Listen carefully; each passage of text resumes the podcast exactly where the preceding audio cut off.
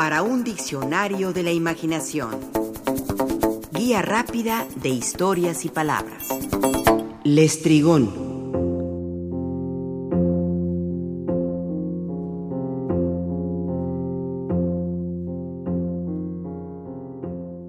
Cuando emprendas tu viaje a Ítaca, pide que el camino sea largo, lleno de aventuras, lleno de experiencias escribe el gran poeta de Alejandría Constantino Gabafis en Ítaca, uno de sus poemas más conocidos, y agrega con el énfasis de un necesario consejo.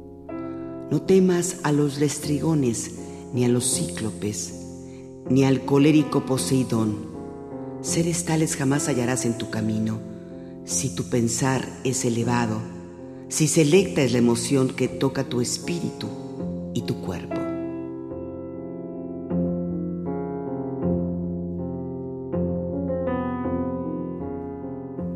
Por supuesto, ya desde el nombre de este poema Ítaca, tenemos una clave del mismo. Hace referencia a una de las dos grandes epopeyas cantadas por el ciego Homero. Una de ellas fue la Ilíada y la otra la Odisea. El tema de esta última es el largo viaje de Odiseo para los griegos o de Ulises para los romanos, de regreso a casa tras haber participado en la guerra de Troya. Esa casa es Ítaca, donde la fiel Penélope lo ha esperado por muchos años, los diez que Odiseo participó en el combate contra los troyanos y diez más por haberse encontrado con diversos peligros y obstáculos en su viaje por el mar. En el trayecto pierde a la mayoría de sus doce barcos y a casi todos los miembros de su tripulación naufragan por designios divinos y perecen ahogados en el mar, encallados por escuchar el canto de las sirenas, además de otras circunstancias y adversidades como el ser convertidos en cerdos por la bruja Circe o devorados por una tribu de antropófagos, los gigantes lestrigones.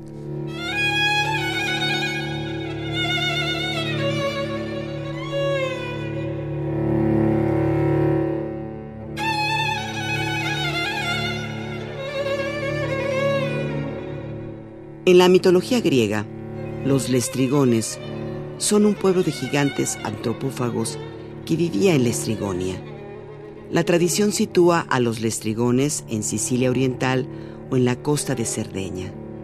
La acción ocurre en el canto décimo de la Odisea, cuando los sobrevivientes de la tripulación comandada por Odiseo llegan a Telépilo de Lamos, la capital de Lestrigonia, donde se enfrentan a la furia y gran apetito de Antífates, el rey de los lestrigones.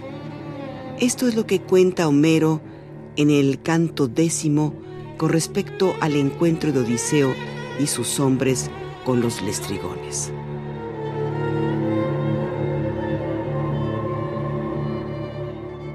Finalmente, el mar acabó por dejar en tierra, casi como si la vomitase, a la nave de Odiseo y sus compañeros.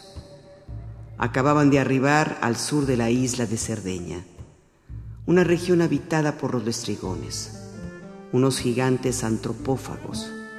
Sin embargo, los griegos desconocían esto y rápidamente amarraron las embarcaciones en el estrecho puerto que allí había, situado en un acantilado con solo una entrada entre dos promontorios. A Odiseo no le gustó mucho este puerto y prefirió amarrar su nave fuera. Después trepó a un promontorio al lado de la playa para ver si podía reconocer el terreno, pero solo detectó algo de humo a lo lejos que delataba la presencia de un poblado. Resolvió enviar tres hombres en aquella dirección para ver qué descubría.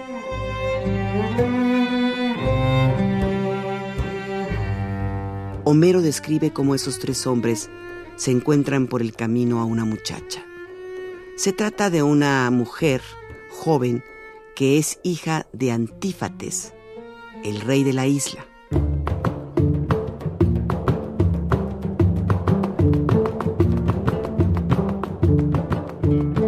Los griegos, continúa Homero, le pidieron ser conducidos ante él. ¿Y cuál fue su sorpresa cuando, al entrar en el enorme palacio que había tras una colina, se encontraron a un hombre y a una mujer de proporciones descomunales? Eran los reyes de los lestrigones, una cruel raza de gigantes que no dudaron en matar a los exploradores griegos de un plumazo. Después, tras llamar al resto de habitantes gigantes de la región, todos en tropel se precipitaron hacia el puerto, donde el estrecho muelle se había transformado en una ratonera para los griegos, quienes empezaron a morir a manos de los gigantes de dos en dos y de tres en tres. Solo el barco negro de Odiseo que éste había atracado en otra parte, pudo escapar de aquel atolladero, dirigiéndose a mar abierto y gritando de horror por sus compañeros muertos.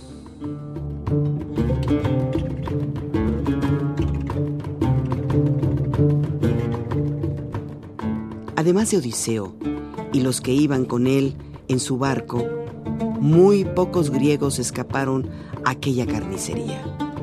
Los que escaparon permanecieron ocultos hasta que los lestrigones abandonaron el escenario de la matanza y después rescataron una de las naves y escaparon de allí rápidamente, seguidos de lejos por Odiseo, quien los había visto partir.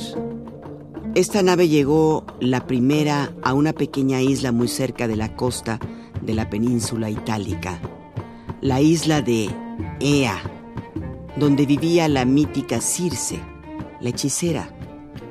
Hasta aquí la descripción homérica de los sucesos ocurridos ante los lestrigones antes de lanzar a estos hombres a nuevas y peligrosas aventuras.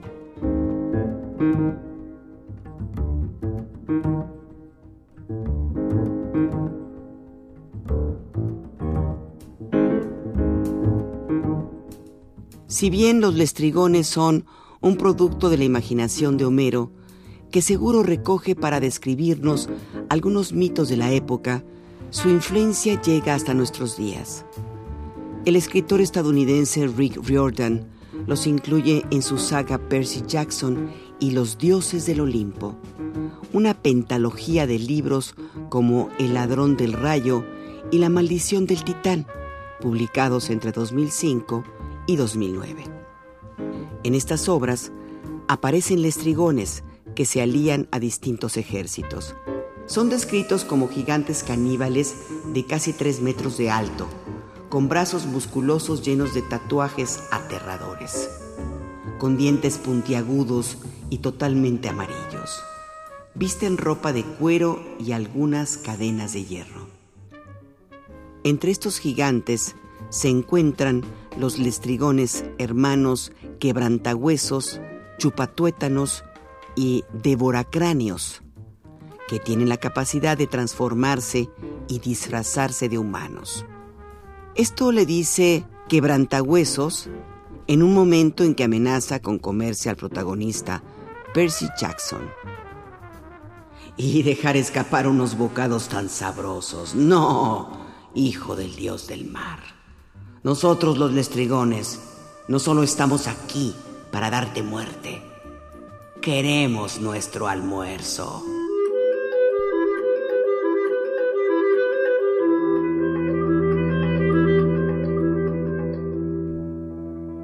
Gigantes devoradores de seres humanos. Esos son los lestrigones. Pero no nos asustemos, mejor no olvidemos a Constantín Cavafis quien en su poema Ítaca nos recomienda, ni a los lestrigones ni a los cíclopes, ni al salvaje Poseidón encontrarás si no los llevas dentro de tu alma, si no los yergue tu alma ante ti.